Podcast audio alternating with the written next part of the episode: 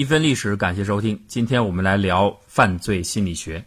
犯罪是人类进入社会组织生活以来从来不曾缺少的独特现象。人们对于犯罪的思考和探求，从古至今从未停止。随着社会科学和自然科学的不断进步，我们今天对于犯罪的行为、心理惩戒、法律建设，还有社会预防，都有很多研究和实践方面的成果。在这些诸多的和犯罪相关的课题里边，有一个问题非常关键，那就是谁会犯罪？对于这点，无外乎有两种途径：一种是在罪行发生前寻找潜在的犯罪倾向者，预防犯罪；一种是在罪行发生后，利用线索尽快锁定犯罪的实施者，惩治犯罪。今天我们就先来聊一聊犯罪发生前的犯罪倾向预测的话题。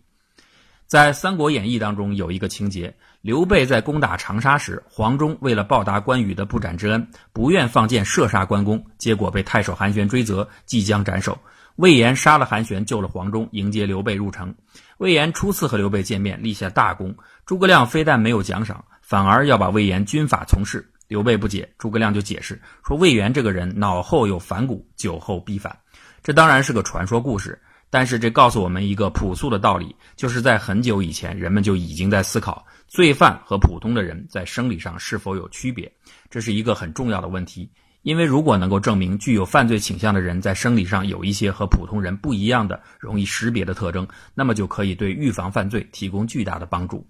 在长期以来，这样的一个想法和比较简单粗暴的种族歧视、文化歧视理念是一直混杂在一起的。比方说，即使到今天，许多美国的白人警察仍然会在潜意识中把黑人当作犯罪高发群体来对待，就是这样的理念的一种体现。这当然是不正确的，因为在同样的环境中，任何一个民族或者说任何一个族群都不会先天的在平均意义上比别的族群更加具备犯罪倾向。但是，作为人类的一个个体，是不是有些人天生会具有可识别的犯罪特质？这就是一个科学严肃的命题。这个方向的开创者就是隆波罗梭。隆波罗梭生活在19世纪，1836年，他出生在意大利维多纳的一个犹太家庭。他是意大利非常著名的犯罪学家、精神病学家，同时是刑事人类学派的创始人。隆波罗梭长期担任监狱的医生、精神病院的院长。他和罪犯、精神病患都有过长期密切的接触，这样的从业经历让他很早就开始思考一个问题：罪犯的心理和精神疾病是不是有关系？如果有关系，那么是否意味着罪犯在生理上有什么异于常人的构造和缺陷？这些特异的缺陷是否能够遗传？为了搞清楚问题，他先后对几千名犯人进行了尸体解剖和调查。一八七零年的十二月，在意大利的维帕亚监狱，隆博罗梭解剖了当时意大利的黑帮首领维莱拉的尸体，结果发现他的头颅枕骨部位有一个明显的凹陷，而这个凹陷的位置恰巧和很多低级动物是一样的。这一下，隆博罗梭认为他找到了犯罪生理的真相。在进化过程中，原始人类和低等动物的某些特征必然会在人类的某些后代中重新出现。凡是具有这些特征的人，很有可能就会成为罪犯。这就是他提出的著名的“天生犯罪人”理论。简单概括起来，天生犯罪人理论的核心观点是：犯罪人是一种特殊的人类亚种，他们是人类退化的特殊产物，属于返祖现象。从生理和心理上来说，犯罪人都区别于正常人。犯罪的行为是可以遗传的，犯罪的天赋也是一种与生俱来的生物本能。隆波罗梭甚至据此得出一个推论：两个犯过罪的异性罪犯最好不要组建家庭，否则他们的孩子一定还是罪犯。这个理论对于今天已经掌握了许多人类生理学常识和现代进化论知识的现代人而言，它的谬误是很明显的。但是在那个时代，遗传学还远远没有充分建立，许多概念还停留在模糊的想象当中。天生犯罪人学说一时间还是得到了很多人的认同。到隆波罗梭去世前两年，他所著的《犯罪人》一书第五版再版时，这已经成为了一篇鸿篇巨制。当然，犯罪人学说的反对者也很多。很多学者都指出，隆波罗瑟的研究过于关注罪犯遗传生理特质的这一个局部问题。这种先入为主的先验知识，对于后面的统计结论会形成偏差的压力。再者，他所考察的样本过于简单，规模也不够，而且缺乏对照，这样得出的结论完全不可靠。为了证明这点。后来，英国的犯罪学家查尔斯·洛林专门针对龙布罗梭的实验的不足，进行了一项长达十二年的研究。他扩大了样本的规模，对三千多名罪犯进行调查，同时大大放宽了考察的特征量，以避免偏差压力。统计了人们的九十六种生理特征。在整个研究过程中，他进行了一千五百次观察，并做了三百多次另外的补充观察。最后的结论是，罪犯群体所有的特征都和那些守法者的类似统计有惊人的一致性。根据这个结果，格林就确定不存在天生犯罪人的类型，犯罪行为并不是遗传，而主要是一种心理特征。这个结论应该符合很多人的心理预期，但是和很多问题一样，反转总是在历史上随时发生。带来此次变化的就是人们对于暴力基因的发现。一九九零年，荷兰的一些饱受家庭暴力之苦的妇女组织了一个反家暴联盟，她们经常聚会，相互倾诉不幸遭遇，寻求他人的安慰和支持。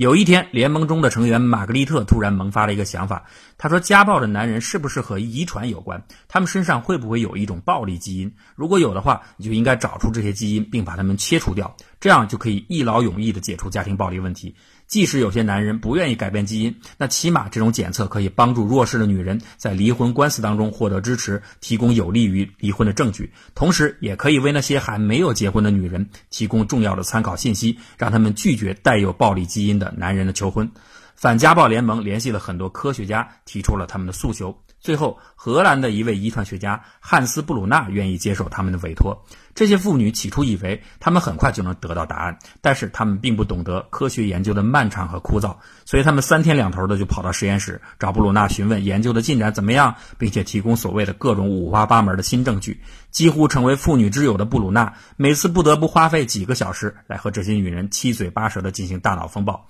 最后实在忍受不了的教授，只好欺骗他们说结果已经出来了，家庭暴力和基因无关。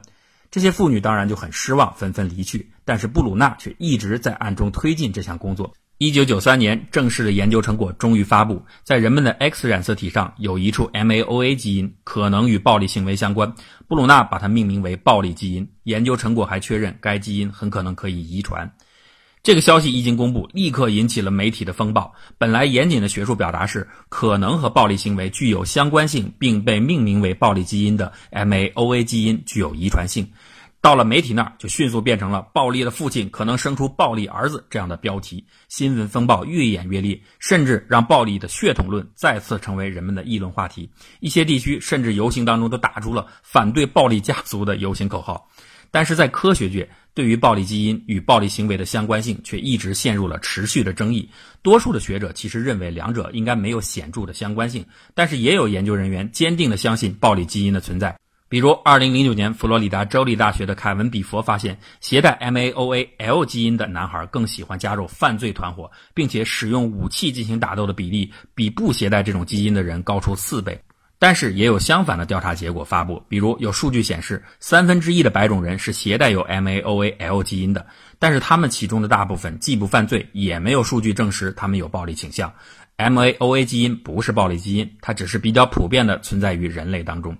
争论仍未停止。二零零六年，一个研究显示，新西兰的毛利人当中有百分之五十六携带 MAOA-L 基因，而高加索人种，也就是白种人啊，只有百分之三十四携带这种基因。毛利人本来就给人一种野蛮低级的形象，甚至历史上还有过吃人的名声，所以这个结果就在新西兰媒体引起了关于种族问题的大讨论，似乎这加深了人们对于毛利人的刻板偏见。但是也有研究者这样解释说，MAOA-L 基因不仅体现出进攻性，也体现出了冒险性。当年的毛利人当中，只有那一部分敢于乘坐独木舟跨海抵达新西兰的敢于冒险的个体，才能在这个岛上繁衍生存下来。所以现在他们的后代当中，当然保留了祖先的彪悍基因。但是这种解释一样会遇到奇怪的问题，比如在台湾有一个比较小样本的研究结果显示，汉族人当中 MAOA-L 型基因的比例高达百分之七十七，是全世界所有族群当中最高的。那按照这个推论，就应该说明汉族群体是世界上最有攻击性、最彪悍的民族，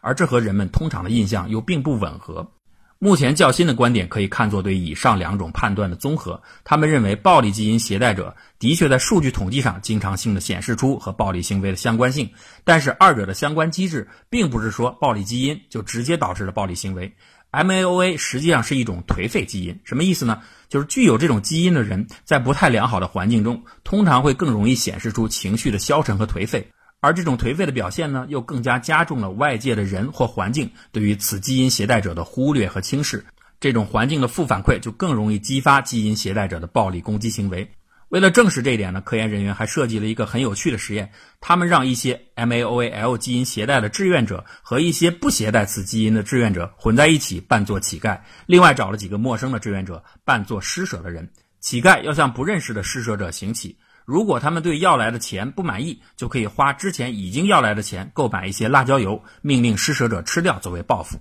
哎，就是这个规则。实验结果证明，携带 MAOAL 基因的人，相对于不携带这种基因的人，总是更愿意惩罚那些施舍者，表现出了攻击性。但是，如果你仔细检查每个乞丐得到的钱，又会发现，携带 MAOA 基因的乞丐普遍比未携带基因者要得到的钱更少。这就是因为他们的表情和行为上表现出了一种消极味道，让那些施舍者不喜欢，所以被轻视，而这就诱发了暴力基因的发作。现在一般认为，MAOA 基因实际上与一种称作社会拒绝敏感性的概念相关。所谓社会拒绝敏感性，说白了就是当一个人的社会存在感很低的时候，你的内心会不会很介意？如果很介意，就说明你的敏感性高；如果你不介意，说明你的敏感性低。MAOA 基因携带者的暴力性很可能只是上述高敏感性的一种外在表达形式，而并不是说有了这种基因，性格就一定冲动、富于攻击性。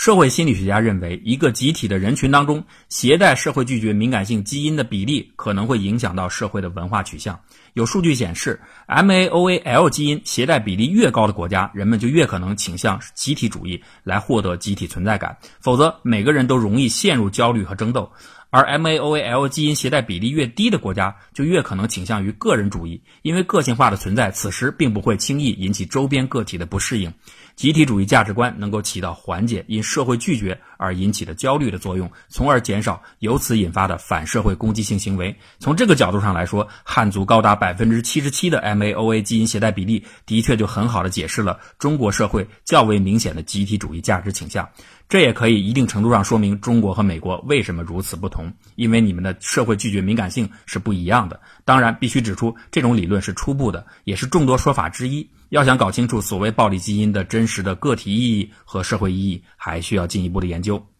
开展研究可以帮助我们更好地认识犯罪行为产生的原因，但研究生理基础原因并不意味着可以开脱任何犯罪的罪责。近期，意大利有些审判当中已经开始执行一个奇葩的规定：对于携带 MAOA 基因的嫌犯可以进行轻判。比如，二零一一年八月，意大利法庭就接受了大脑扫描和基因测序的证据，减低了对杀人犯的刑罚。这就让犯罪判定问题变成了一个哲学问题：是我杀人，还是我的基因杀人？对于这种做法是否合理，当然支持反对者都各有说法。支持者就认为，既然现有的法律支持失去自我行为控制能力的精神病患可以免责，那么如果能够证明某些基因确实可以削弱罪犯的自控能力，对其轻判就是成立的。我个人认为，在司法层面更深入的引入科学度量，在实践中探索更合理的司法审判制度，都是值得称赞的。具体的某种尝试对不对，可以试可以改。但是，所有的犯罪心理研究者都有一个共识，那就是心理环境相较于任何的生理基础。